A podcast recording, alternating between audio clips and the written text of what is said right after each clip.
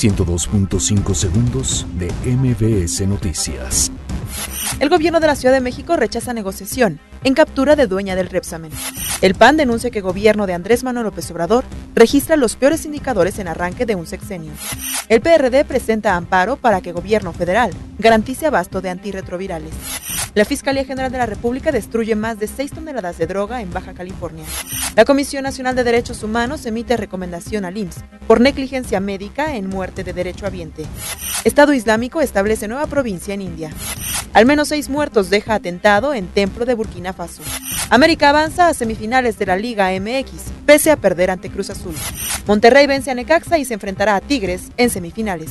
102.5 segundos de MBS Noticias.